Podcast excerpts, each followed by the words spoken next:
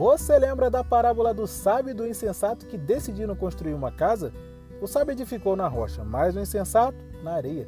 Jesus a contou a fim de mostrar o fim de quem constrói a própria vida, baseando-se em seus ensinos ou não.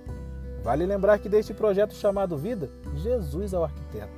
O objetivo deve ser a busca por um final feliz, um acabamento que dê orgulho a quem construiu e inspiração para os que o cercam. Tal qual os desafios nas fases de uma construção, também existe desafio no casamento, na relação com filhos, no trabalho, na vida espiritual e nos dilemas consigo mesmo.